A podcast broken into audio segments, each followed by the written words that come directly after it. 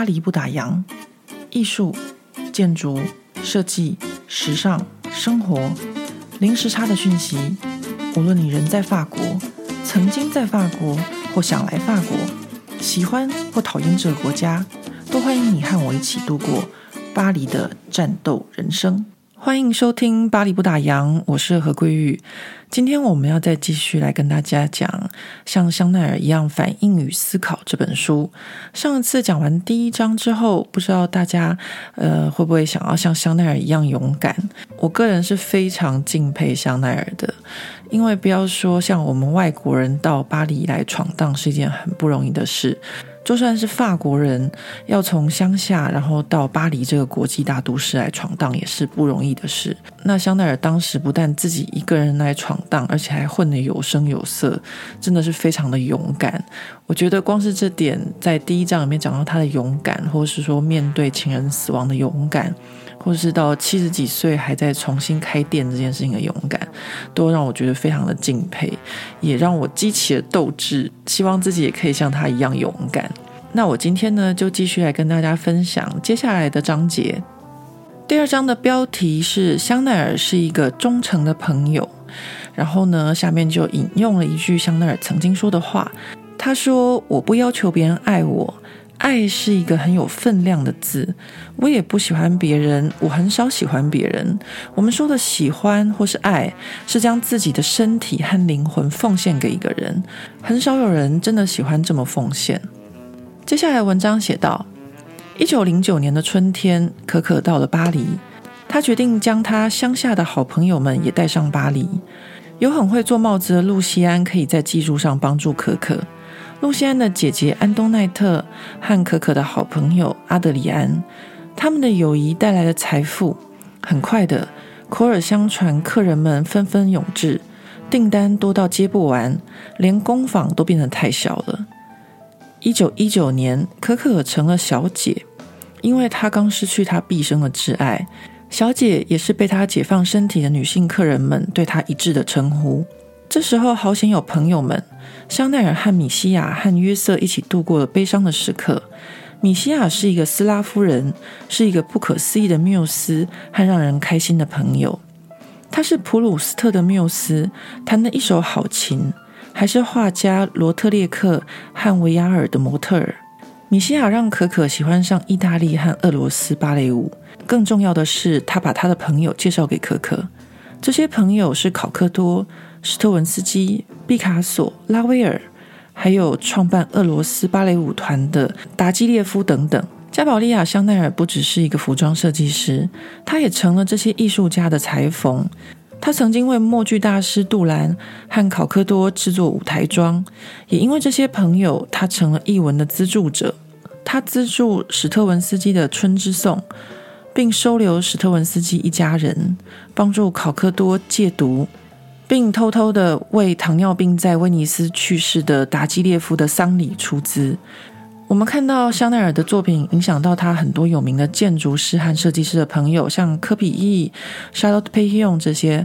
和这些建筑师和设计师一样，香奈儿在功能与造型间寻求平衡，去掉多余的，并用手边可以获得的材料创作。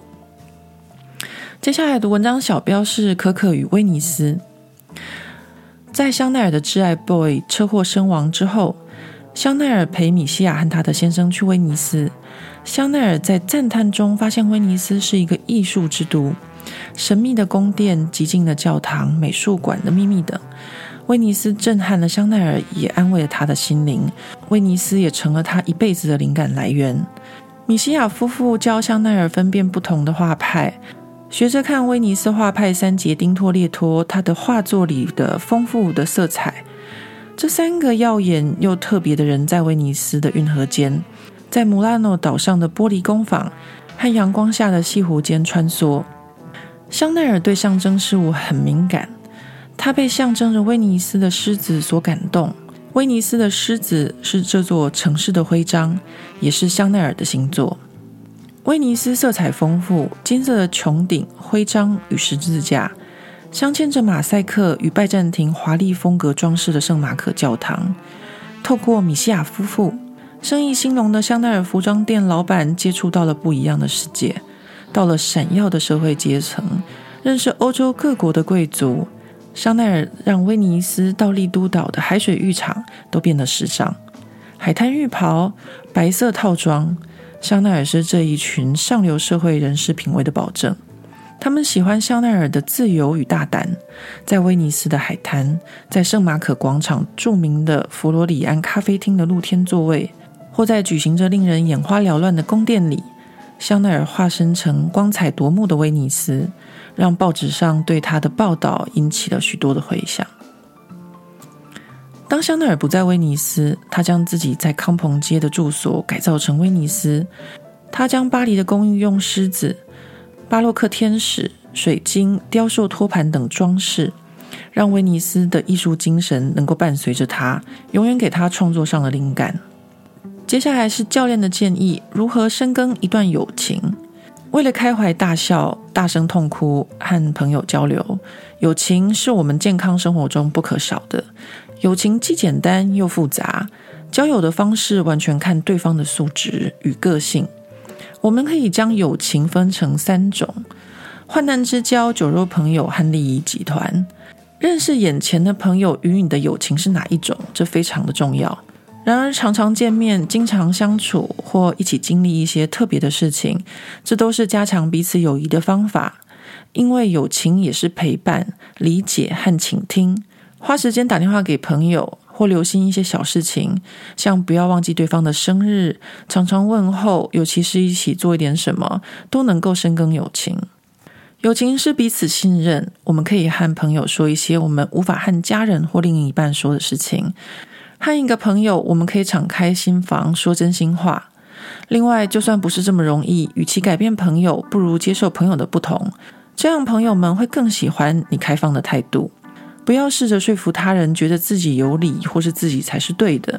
因为友情的好处就是有着彼此价值观的不同，或生活方式的不同，而这些不同都不会影响彼此的友情。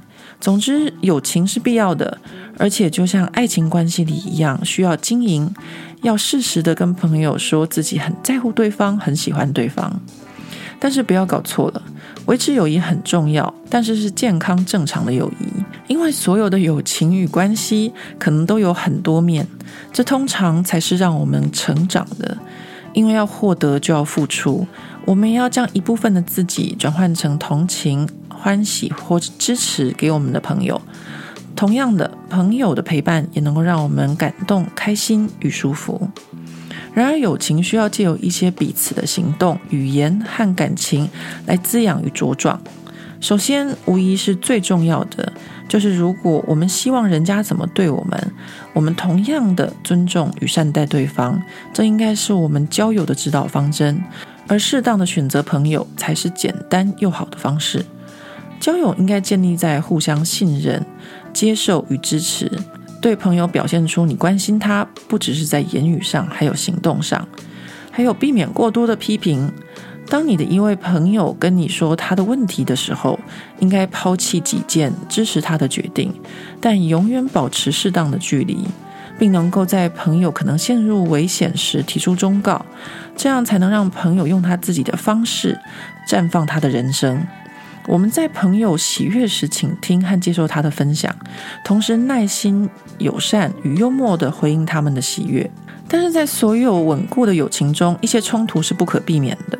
这时，请准备好妥协与尊重朋友的想法，试着让自己很快的原谅，并且不要放在心上。因为友情就和其他的人际关系一样，当自己被一些负面的情绪纠缠时，就会伤害这段友谊。所以，让朋友做他自己，而不是做你想要的样子。最后，宽容善待自己。有些时候，你可能觉得自己的状况不是很好，这就不是当好朋友的时候。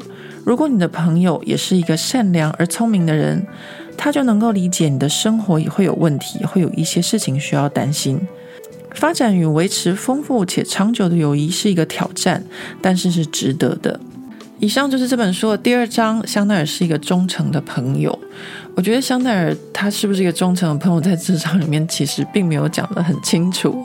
我只觉得他是一个有很多贵人朋友的人了，因为从他的第一个情人带他离开了村庄，然后后来 Boy 带他到巴黎，然后 Boy 死了之后呢，又换米西亚当他的朋友，然后介绍他很多。艺文圈的重要的人士给他认识，其实基本上是贵人非常非常的多。当然，他有很多贵人，同时其实我这里面的确有讲到一个重点啊，就是他也是这些人的贵人，因为他资助了很多的当时的艺术家或是音乐家。不过中间也有提到，就是史特文斯基这个，嗯，就有一点点。嗯，值得非议了，因为他不但赞助他，然后把他接到他们家里来住，同时也跟他发展了一段婚外情。婚外情其实是史托文斯基当时是有妻子的，带着妻子去他家住的。那可可香奈儿还是跟他发展出一段关系。这个在嗯，我记得几年前有部电影就在专门在讲这一段关系啊。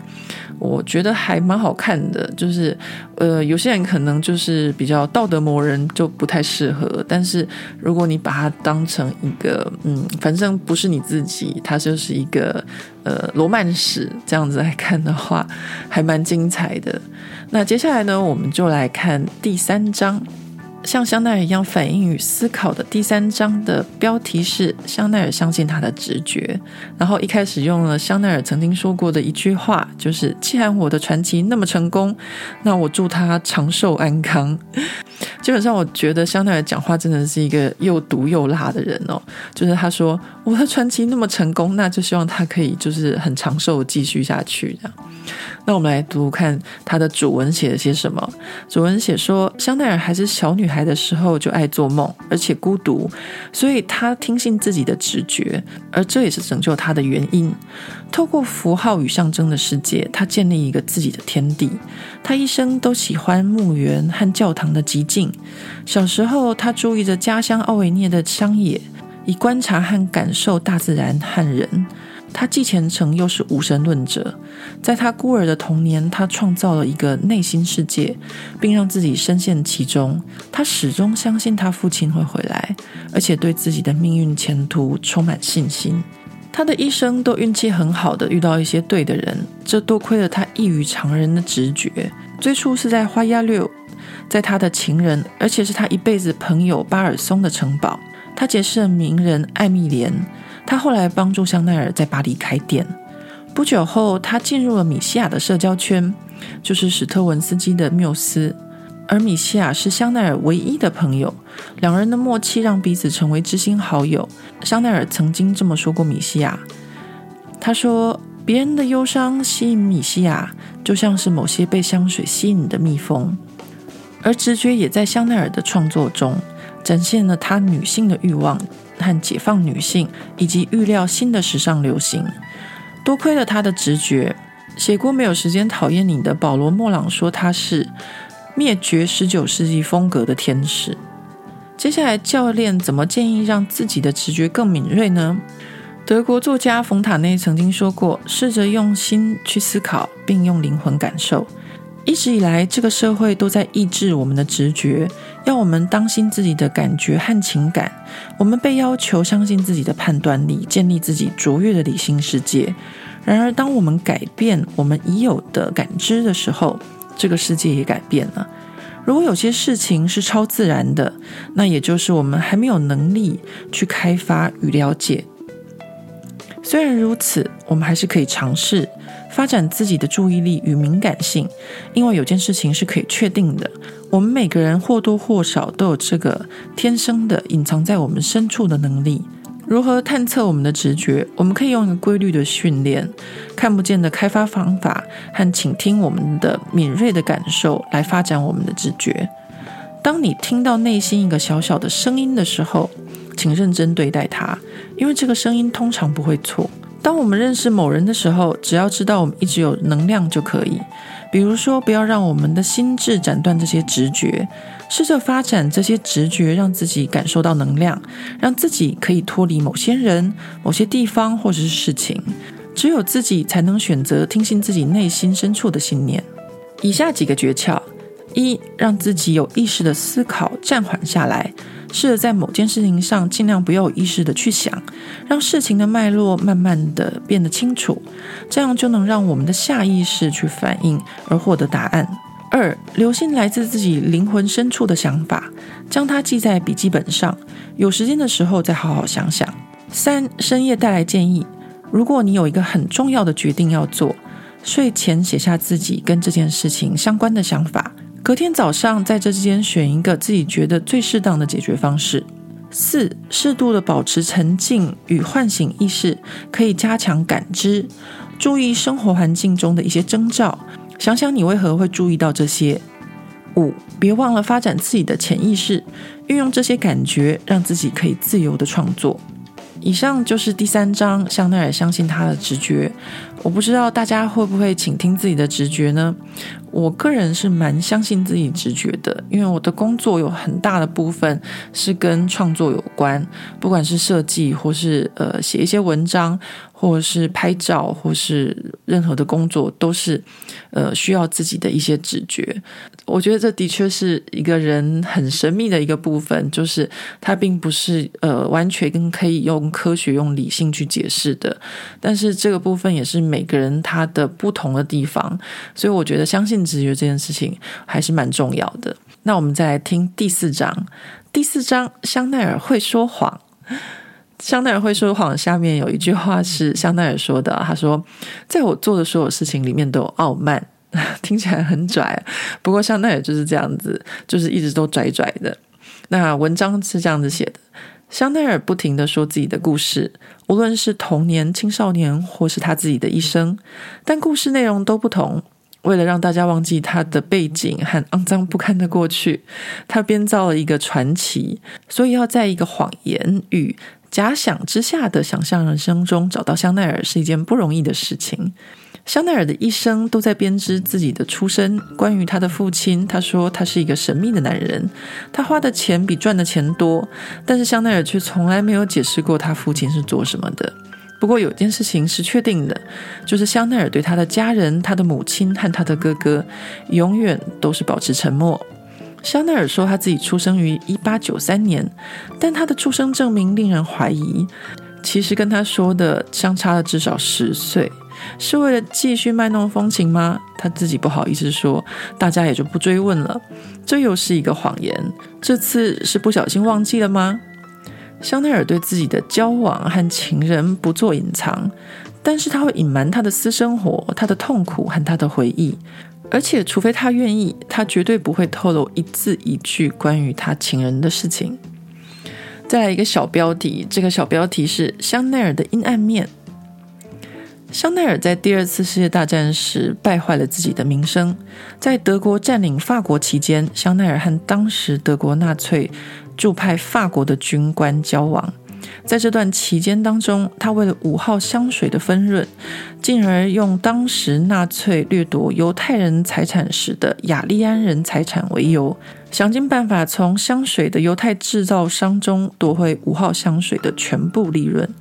他的服装店在一九三九年九月三日法国宣战的当天就暂停营业，只有康朋街三十一号的香水店与服饰店维持营业。这段时间，香奈儿的生活很混乱，他想着各种投机的方式，并和德国合作，成为一名间谍。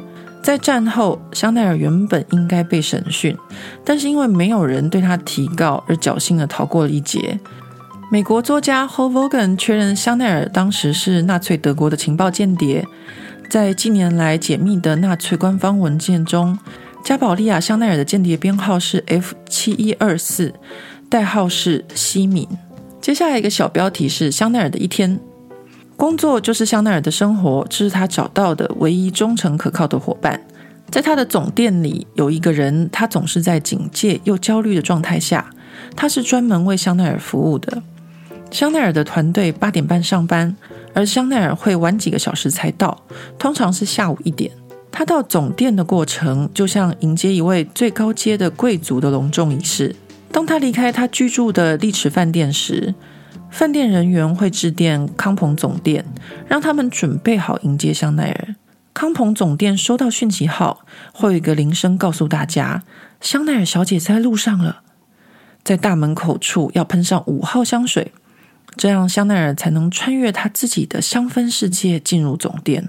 当他进入总店后，就像一间教室一样，所有的员工马上起立，排成一排，像军人一样垂手迎接香奈儿的到来。当他抵达总店楼上的办公室之后，他就会马上开始工作。他从不用木质人台，而是长时间的直接在真人模特儿上面做理裁。然后他叼着他的香烟，很少坐下来休息。有时候他可以一天站九个小时，工作不停，不吃饭也不喝水。他会工作到很晚，然后叫他员工按照他所新做的设计复制。这时候呢，他会一边喝着他的红酒，一边不停地说话。他会拖到很晚才回到他丽池饭店的房间，以避免房间里的无聊和寂寞等着他。这也是他不喜欢周日和所有假期的原因。他一周工作六天，就像他自己所说的，“假期”这个字让我发汗。接下来是教练的建议：善意的谎言或隐藏的艺术。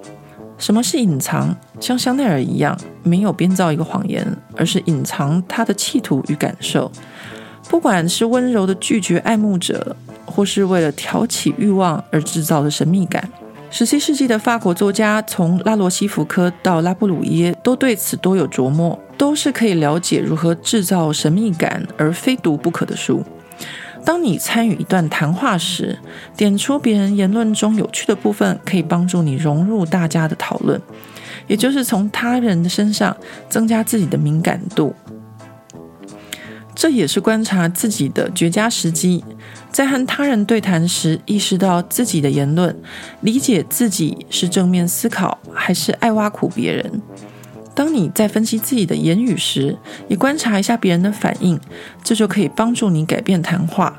这般有深度的意识与思考互动，有助于让自己变成一个说话风趣的人，并且成为一个健谈的人。以上就是第四章，香奈儿会说谎。在这个第四章里面，作者就讲到了我之前和大家说过了，香奈儿在二次世界大战的时候发生的一些事情。呃，其中我比较介意的就是呃香水的部分，因为当初他为了要拿回这个香水的全部的那个利润，而借用了一些就是德国的关系，然后要抓这个呃犹太的制造商。那那后来这个犹太制造商他就逃到美国去，基本上他是没有被抓去集中营的。那主要原因虽然香奈儿觉得五号香水非常非常的热卖啊，但是他拿到的利润非常的少，主要的利润都在这个犹太制造商这边，所以他才这么做。那后来呢，解密的文章中说他甚至成为呃德国的间谍这件事情，那就是后来我们在一些关于香奈儿的纪录片里面都可以看得到的。那其中最有趣是他的间谍代号是西敏啊，因为他曾经跟西敏公爵有过一段情。这本书我们今天就到此结束。今天一共讲了三章二三四。